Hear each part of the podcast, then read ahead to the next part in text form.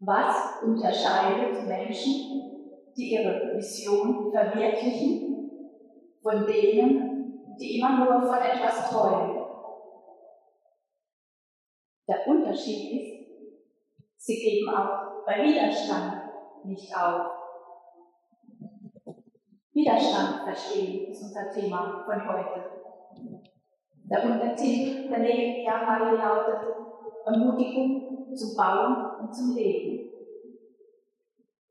Auch wenn es im Text heute wieder viel ums Bauen geht, wird der Schwerpunkt heute doch mehr auf dem Leben liegen, was Leben bringt.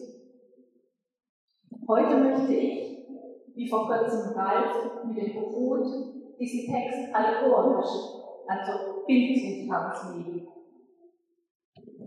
In der Geschichte von Nehemiah geht es um den Mauerbau. Wofür steht denn eine Mauer?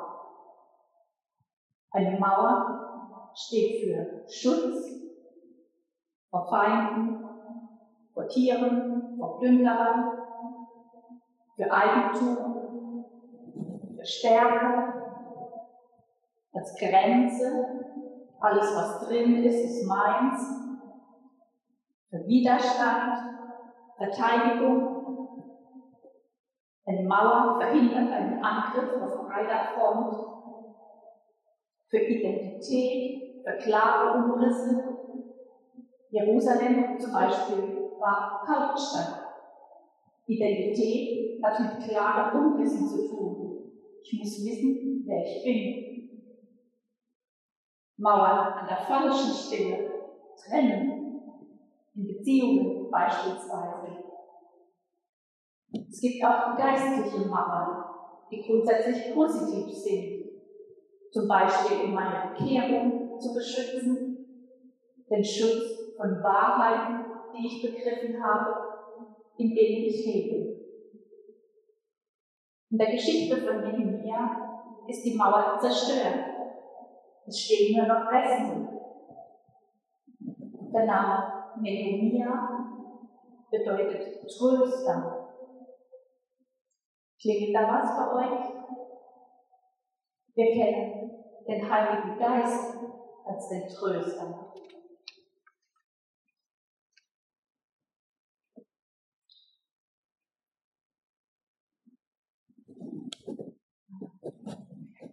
In Nehemiah 2, Vers 10 steht, als aber Sanballat, der Horoniter, und Tobia, der ammonitische Knecht, dies hörten, missfiel es ihnen sehr, dass ein Mensch gekommen war, um das Wohl der Kinder Israels zu suchen. Es missfällt dem Feind, dass ein Mensch, ich oder du oder du, dem Tröster, dem Heiligen Geist Raum geben, ihn wirken lassen. Es missfällt dem Feind. Er versucht uns anzugreifen, wenn wir Gottes Reich bauen, wenn wir die Werke tun, die Gott für uns vorbereitet hat. Darum kenne deine offenen Tore und Schwachstellen, stelle Wachen hervor, oder der Feind latscht einfach rein und tut, was er will wenn keine Mauer da ist. Am besten die Mauer vor dem Feind sichern und verschließen, beziehungsweise Mauer bauen. Der Feind versucht zu verhindern, was Gott in eurem Herzen angefangen hat. Wir können von Nehemiah lernen, wie wir damit umgehen.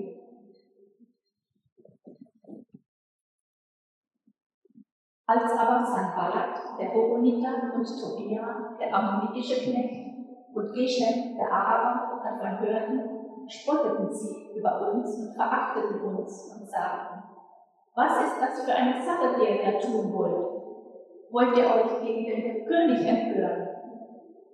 Da gab ich ihnen zur Antwort und sagte zu ihnen, der Gott des Himmels, er lässt es uns gelingen.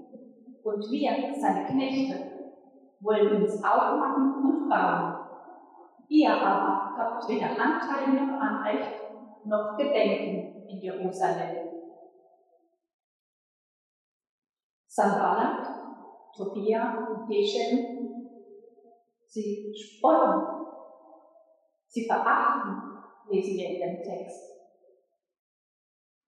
Der Feind entmutigt, er demütigt, er richtet den Blick auf die eigene Schwachheit, eigene Mittel, eigenes Können, die Erfahrung. Nehemia aber richtet seinen Blick auf Gottes Möglichkeiten. Der Gott des Himmels, er lässt es uns gelingen. Sollte Gott irgendetwas unmöglich sein? Und Nehemia erinnert seine Feinde daran, dass sie legal keinen Anspruch auf Jerusalem haben. Der Feind hat keinen Anspruch auf uns. Wir gehören Gott. Ein Zitat von Bill Johnson lautet, jede Sünde, die wir tun, basiert auf einer Lüge, die wir glauben. Jeder Gedanke, der nicht von Hoffnung inspiriert ist, ist eine Lüge. Da kann man mal drüber nachdenken. Ich wiederhole nochmal. Jede Sünde, die wir tun, basiert auf einer Lüge, die wir glauben. Jeder Gedanke, der nicht von Hoffnung inspiriert ist, ist eine Lüge. Wenn ich zum Beispiel zu einer sogenannten Notlüge greife, damit ich nicht schlecht dastehe, weil ich der Lüge glaube, der andere wird nichts mehr mit mir zu tun haben wollen, wenn er das und das über mich weiß. Oder wenn ich bei der Steuererklärung was sehe, damit ich mehr Geld bekomme, damit ich nicht zu kurz komme. Oder glaube ich, dass Gott mein Versorger ist? Sanballat, Tobia und Geshem, sie unterstellen, sie unterstellen Nehemia, er würde Verrat am König üben, um später selbst König zu werden. Sie sagen ihm, dass sie es dem König erzählen werden. Sie wollen Misstrauen zwischen Nehemia und dem König sehen. Der Feind schürt Angst und Sorgen. Er beschäftigt uns mit Gedanken um unsere Sicherheit. Aber Nehemia geht nicht darauf ein. Menschliche Sachen spielen für ihn überhaupt keine Rolle. Er beruft sich nicht auf menschliche Umstände, weil eigene Stärke und eigene Kraft zählt null, wenn der Feind angreift. Darum geht Nehemiah auch gar nicht darauf ein. Aber was hilft, wenn der Feind uns in die Sicherheit Es ist wichtig, die Taktik des Feindes zu kennen, zu wissen, wie er agiert, dass ich sagen kann, Feind, ich sehe dich, nicht mit mir. Ich habe dich durchschaut. Ich möchte mit euch unseren Text betrachten, um darin die Strategien des Feindes zu entdecken, wie er immer wieder versucht, uns zu torpedieren, zu entmutigen und wie wir diese Angriffe überwinden. Und es geschah, als Sanballat hörte, dass wir die Mauer bauten, da wurde er zornig und ärgerte sich sehr. Und er spottete über die Juden. Und er sprach vor seinen Brüdern und zu der Oberschicht von Samaria und sagte, was machen die ohnmächtigen Juden? Wollen sie Jerusalem für sich befestigen? Wollen sie zum Opfer schlachten? Wollen sie es heute vollenden? Wollen sie die Steine aus den Schutthaufen wieder zum Leben bringen? Sie sind doch verbrannt. Und Tobia, der Ammoniter, stand neben ihm und sagte, was sie auch bauen mögen, wenn ein Fuchs daran heraufspringt, reißt er ihre Steinmauer ein.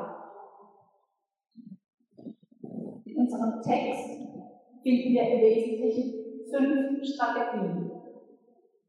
Der Feind ändert seine Taktik nicht, weil sie ja funktioniert.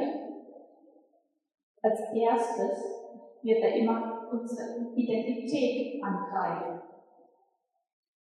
Was machen diese ohnmächtigen Juden. Ohnmächtig steht hier. Ohne Macht, also machtlos. Wer bist du eigentlich? Vielleicht kennt ihr das, ein Smalltalk auf einer Party, zu der ihr eingeladen seid. Na, was machst du denn so beruflich? Vielleicht hast du Glück und kannst sagen, ah, ich bin Abteilungsleiter bei der Firma XY. Oder du sagst, ich bin Hausfrau. Oh, ah ja. Es geht nicht darum, dass ich bin, was ich tue, dass ich bin, was ich habe, wen ich kenne, wer mich kennt, was ich weiß, was ich erlebt habe, was die anderen über mich denken, was ich über mich denke. So sieht es die Welt. Die eigentliche Frage ist, was sagt Gott über mich? Wie sieht mich Gott? Das ist meine Identität. Schaut mal in die Bibel. Ich darf mir das selbst immer wieder zusprechen, was Gott über mich sagt. Es proklamieren. Es tut mir gut zu hören, was Gott über mich sagt. Das stärkt mich. Gottes Worte haben Power. Und der Glaube kommt aus dem Hören. Das ist ein Prozess. Jedes Mal musst du eine Entscheidung treffen. Wem glaube ich? Frage ich, Gott, wie siehst du mich heute? Und höre auf die Antwort. Genauso bei jedem Problem, wo immer du einen Rat brauchst, hast du schon Jesus dazu gefragt. Unsere erste Option sollte immer sein, Jesus zu fragen, wie er das sieht. Wir schauen wieder in unseren Text. Zweite Strategie. Wollen Sie Jerusalem für sich befestigen?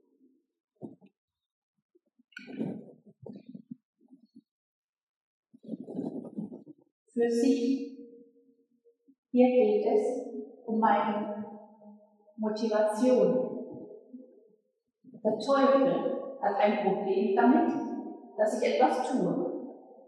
Also kramt er etwas hervor, was noch nicht ganz geheiligt ist. Warum? Er möchte verhindern, dass du überhaupt etwas anfängst.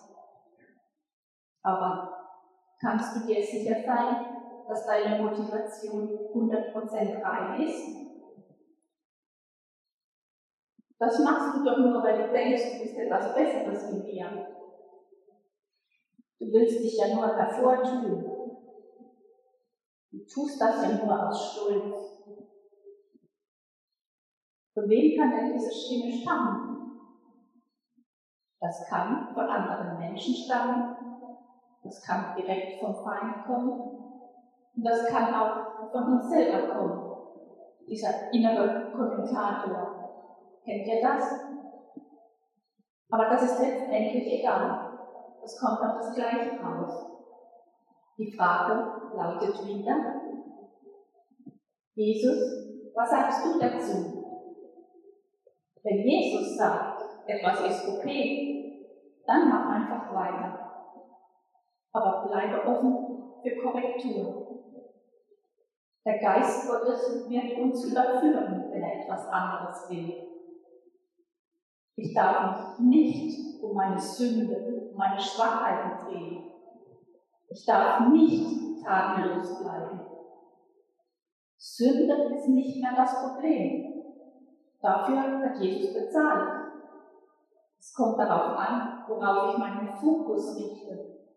Wo ist mein Fokus? Wo ist mein Herz? Ich brauche einen Perspektivenwechsel. Es geht nicht darum, dass ich gut dastehe.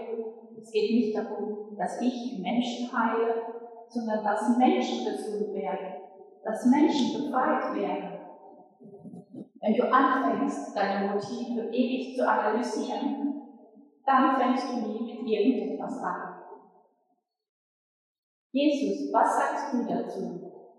Das ist der Schlüssel, das Herz weich zu halten, die Menschen zu lieben. Darf die Motivation nicht zu stark hinterfragen und muss an dieser Stelle auch Barmherzigkeit mit mir selber haben. Dann fällt es mir auch leichter, mit anderen barmherzig zu sein.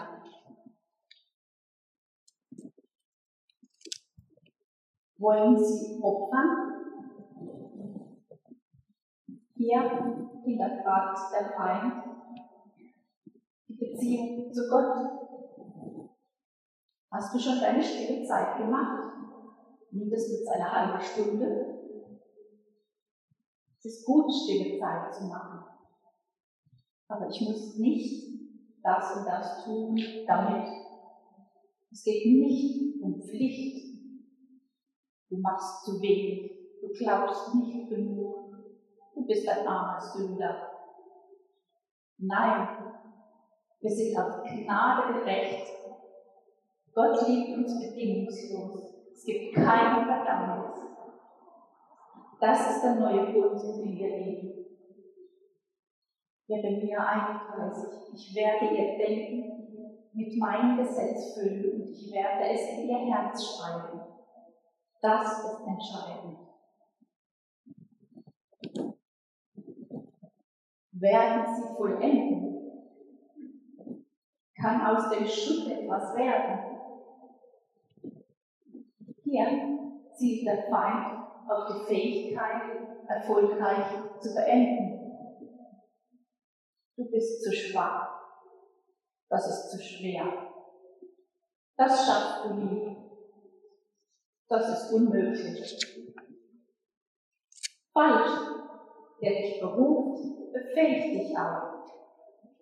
Gott ist in meiner Schwachheit mächtig. Dem Glaubenden ist nichts unmöglich. Bei Gott ist alles möglich.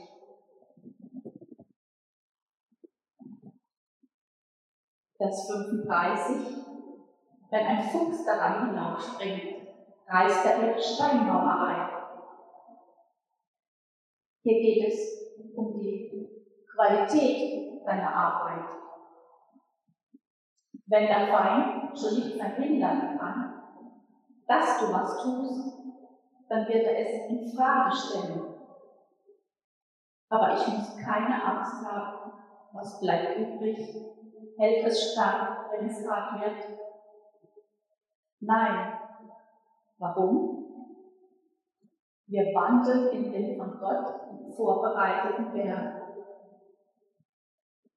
Ich muss nichts perfekt machen, perfekt und fehlerfrei. Das Wort Perfektion kommt aus dem Lateinischen perfecere oder facere. Es bedeutet machen, zustande bringen. Da geht es darum, was ich tun kann. Exzellenz dagegen bedeutet, ich mache etwas so gut wie möglich. Ich gebe mein Bestes und Gott macht daraus Qualität. Kennt ihr Gloria in Excelsis Deo aus dem Weihnachtslied? Excelsis bedeutet aus der Höhe. Der Himmel berührt die Erde. Ich muss durch Prozesse gehen, ich lerne durch Fehler machen. Aber am Schluss gibt Gott das Seine dazu. Wir lesen weiter in Kapitel 4. Bisher gab es nur eine psychologische Kampfführung. Nun wird es zum ersten Mal handgreiflich. Die Feinde verbünden sich, um Jerusalem anzugreifen und Nehemias Pläne zu durchkreuzen. Es kommen Selbstzweifel, Entmutigung, Hoffnungslosigkeit macht sich breit. In Vers 6 sehen wir, dass sogar die eigenen Leute das Gerücht unterstützen. Der Feind wird versuchen, dich an deinen Ängsten anzugreifen. Aber die Realität ist, in Wirklichkeit greift der Feind gar nicht an. Die Lösung finden wir in Vers 7. Verstärkung an den Schwachstellen. Wir müssen bewusst für Verstärkung an unseren Schwachstellen sorgen. Die Verstärkung sind Freunde, Gemeinschaft, kämpft für das, was richtig ist. So viele Kämpfe in unserem Leben verlieren wir, weil wir alleine kämpfen wollen. Such dir jemanden, der mit dir betet. Viele Kämpfe verlieren wir, weil wir uns isolieren, anstatt gemeinsam zu beten. Geht hin, sagt, ich habe da eine Schwachstelle, bitte bete für mich. Sagt das an. Gemeinsam kämpfen ist wichtig. Was ist im Sport wichtig? Was ist im Krieg wichtig? Wir als Gemeinschaft kämpfen füreinander. Männer für ihre Frauen, Eltern für ihre Kinder, Leiter für die Menschen, die ihnen anvertraut sind, Freunde für ihre Freunde und immer auch umgekehrt. So wie Elia, der glaubt, dass er der Einzige ist, so denken viele Menschen, Sie stehen ganz alleine da. Es gibt vieles im Leben, wo du alleine durch musst. Aber es gibt vieles, wo du nicht alleine durch kannst. Wo du einfach jemand anderes brauchst, der einfach mal für dich betet. Und im Vers 9 sehen wir, der Angriff kommt nicht, weil die Mauer geschützt ist. Widersteht den Teufel dann wird er vor euch fliehen. Der Teufel geht umher wie ein brüllender Löwe. Er macht Drohgebärden, um uns zu ängstigen. Aber es ist ein letztes Aufbäumen, wenn er merkt, dass er den Kampf verlieren wird. Noch ein Punkt zu Vers 17. Alle Mann zogen ihre Kleider nicht aus und waren bewaffnet. Wir haben die Waffenrüstung Gottes eine Bekannte hat mal erzählt, dass ein Sprecher bei einem Vortrag erzählt hat, dass er jeden Morgen, wenn er aufsteht und Geist, seine Waffenrüstung ansieht. Und sie hat sich gefragt, warum zieht er die überhaupt aus? Dass er sie jeden Morgen wieder neu anziehen muss? Nein, die bleibt an. Die Waffenrüstung wird nie ausgezogen. Sie ist ein Teil von dir. Allzeit bereit. Ich überspringe jetzt einen Abschnitt. Es geht jetzt weiter in Nehemiah 6. Da ließen Sanballat und Geshem mir ausrichten, wir wollen uns mit dir in Kephirin in der Ebene von Hohenmund treffen. Sie führten allerdings Böses gegen mich im Schilde. Aus der Stadt locken. Sanballat, Tobia und Geshem versuchen, Nehemia aus der Stadt zu locken. Natürlich, um ihn von der Arbeit abzuhalten. Lass dich nie auf die Ebene, das Land des Feindes ein. Wenn du dich mit dem Feind einlässt, wirst du verlieren. Der Feind wird dir immer sagen, dass du das weltliche System leben sollst und nicht das System des Reich Gottes. Er versucht mich von dem, was ich schon erkannt habe, wieder wegzulocken. Das ist zum Beispiel grundsätzlich nicht schlimm, mehr Geld zu verdienen. Wenn aber der Vorschlag vom Feind kommt, dann kann man nur verlieren. Wenn dich das Geld verdienen von dem abbringt, was Gott eigentlich für dich vorhat, denn dann lässt man sich auf sein Niveau ein. Man begibt sich in eine Grauzone. Der Feind versucht immer, mich lauwarm zu halten.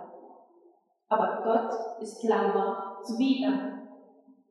Mit den Waffen des Teufels kann man nur verlieren. Die Waffenrüstung von Saul ist die gleiche wie die von Goliath. David kämpfte mit seinen eigenen den von Gott gegebenen Waffen. Es geht weiter Vers 10. Und ich kam in das Haus Schemaias, des Sohnes Elias, des Sohnes Megitabels, der sich eingeschlossen hatte.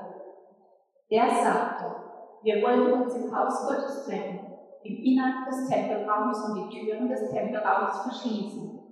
Denn sie wollen kommen, um dich umzubringen, und zwar in der Nacht, um dich umzubringen. Ich aber sagte, ein Mann wie ich sollte davonlaufen und wer von meinesgleichen könnte in den Tempel hineingehen und am Leben bleiben? Ich gehe nicht mit hinein. Und ich merkte, nein, nicht Gott hatte ihn gesandt, sondern er redete die Prophezeiung über mich, weil Tobia und Sanballat ihn angehört. Dazu war er angehört worden, dass ich aus Furcht zu handeln und mich versündigen sollte. So hätten sie einen Anlass zur üblen Nachrede gehabt, damit man mich schmähen könnte. Sambalat und Tobia, sie versuchen es wieder mit einer List, einer Verlockung. Und das klingt alles so schön fromm. Komm mit in den Tempel. Aber neben mir ist unerschrocken und schlau, der durchschaut die Taktik und verliert das Werk Gottes nicht aus den Augen. Nehemiah ist sich seiner Position als Nicht-Priester bewusst. Er hält dieser Versuchung stand. Nur der Priester darf in das Innere des Tempels. Er kennt seine Grenzen. Sein Blick ist einzig und allein auf Gott gerichtet. Die angehörigen Propheten versuchen, Nehemiah in Angst zu versetzen, damit er sich versündigt damit sie einen Anlass zur üblen Nachrede gehabt hätten. Wie Nehemiah habe ich die Verantwortung, Prophetien zu prüfen. Prophetien, die gegen Gottes Prinzipien sind, sind Müll. Ich habe immer die Verantwortung, Prophetien zu prüfen. Nehemiah weiß sich von Gott eingesetzt. Das ist seine Identität. Und er kennt seine Position. Das ist Demut. Das heißt, nicht besser von mir zu denken, als ich bin. Auch nicht schlechter von mir zu denken, sondern mich so anzuschauen, wie Gott mich sieht. Er hat die eigenen Kompetenzen nicht überschritten, denn sonst hätte er auch die Achtung des Volkes verloren. Und noch ein letzter Punkt. Wisst ihr, was Friendly Fire ist? Friendly Fire ist Englisch und bedeutet Beschuss aus den eigenen Reihen. Ursachen sind oft eine unzureichende Identifizierung des Ziels aufgrund schlechter Sichtbedingungen, Dunkelheit oder Witterungseinflüsse, Kommunikationsprobleme, falsche Parole beispielsweise, technisches oder menschliches Versagen.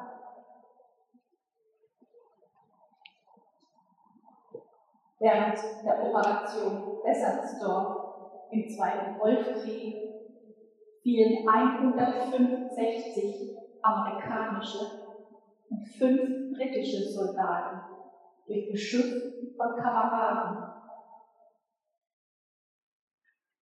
Schemaja, Moadja und die übrigen Propheten waren keine Araber oder Ammoniten. Das waren Leute aus dem eigenen Volk. Es gibt immer Menschen, die sich auf den Schlips getreten fühlen, wenn jemand etwas Neues beginnt. Es waren Menschen, die für sich in Anspruch nahmen, zu Gottes Ehre zu werden, aber in Wirklichkeit mit den Feinden kooperierten. Das gehört zu den traurigsten Erlebnissen, die ein Nachfolger Jesu erleidet. Nehemiah hatte diese Typen in den eigenen Reihen. Diese fühlten sich herausgefordert in ihrer Sichtweise, die sie nicht ablegen wollten. Ich habe immer die Entscheidung. Ich lasse mich auf das Neue ein oder ich lehne es ab, weil ich sonst mein Denken ändern müsste. Die Pharisäer, die hätten die Bibel gekannt, aber sie konnten ihre Sichtweise nicht ändern, um das Neue willkommen zu heißen.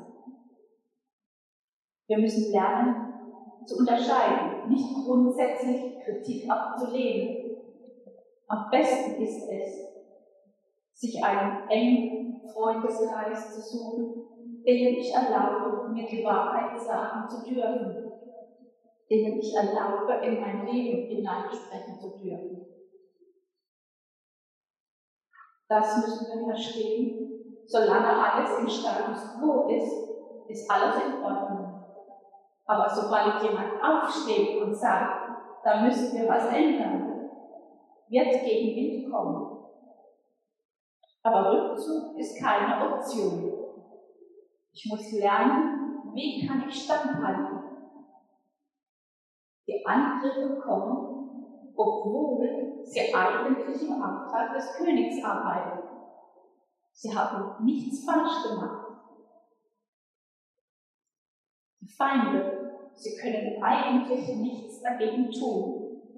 Sie können nur labern. Das Mandat, das du von Gott trägst, ist eigentlich unbesiegbar. Der Kampf geht nicht darum, wird die Mauer gebaut oder nicht. Das ist ein königlicher Erlass. Das ist ganz klar, dass das passiert. Es ist einfach nur die Frage, wirst du glauben wirst du dich ablenken lassen? Vielleicht erinnert sich noch der eine oder andere an eine Mitgliederversammlung vor einiger Zeit. Laura hat uns kleine Segelschiffchen gebastelt mit einem Vers aus Jesaja. Ich habe es immer noch auf meinem Schreibtisch stehen. Blick doch nicht immer zurück. Ich schaffe jetzt etwas Neues. Es kündigt sich schon an. Merkt ihr das nicht? Der Tröster hilft uns, das zu schützen, was Gott in uns angefangen hat. Das Neue. Im Persönlichen, aber auch als Gemeinde. Es werden Angriffe kommen, aber wenn wir sie durchschauen, was der Feind vorhat, dann werden wir gewappnet sein. Die Mauer wird uns schützen vor den Angriffen und das Böse draußen lassen. Aber unsere Tore wollen wir weit öffnen für all das Gute, was Gott für uns bereitet, in Empfang zu nehmen.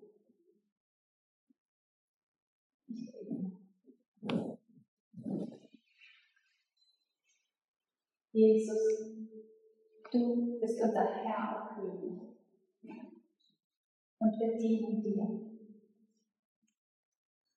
Ich danke dir, dass du uns den Heiligen Geist und Tröster gesandt hast, der zusammen mit uns, mit jedem Einzelnen, mit jeder Familie an der Mauer baut, jeder an dem Platz, an dem er ist. Danke, dass wir gemeinsam das schaffen können, was keiner alleine schaffen kann. Mit deiner Liebe deiner Leitung. Danke, dass du uns lehrst, wie wir den Feind durchschauen können und wie wir standhalten, wie wir dagegenhalten können. Du bist der ultimative Sieger. Wir loben und preisen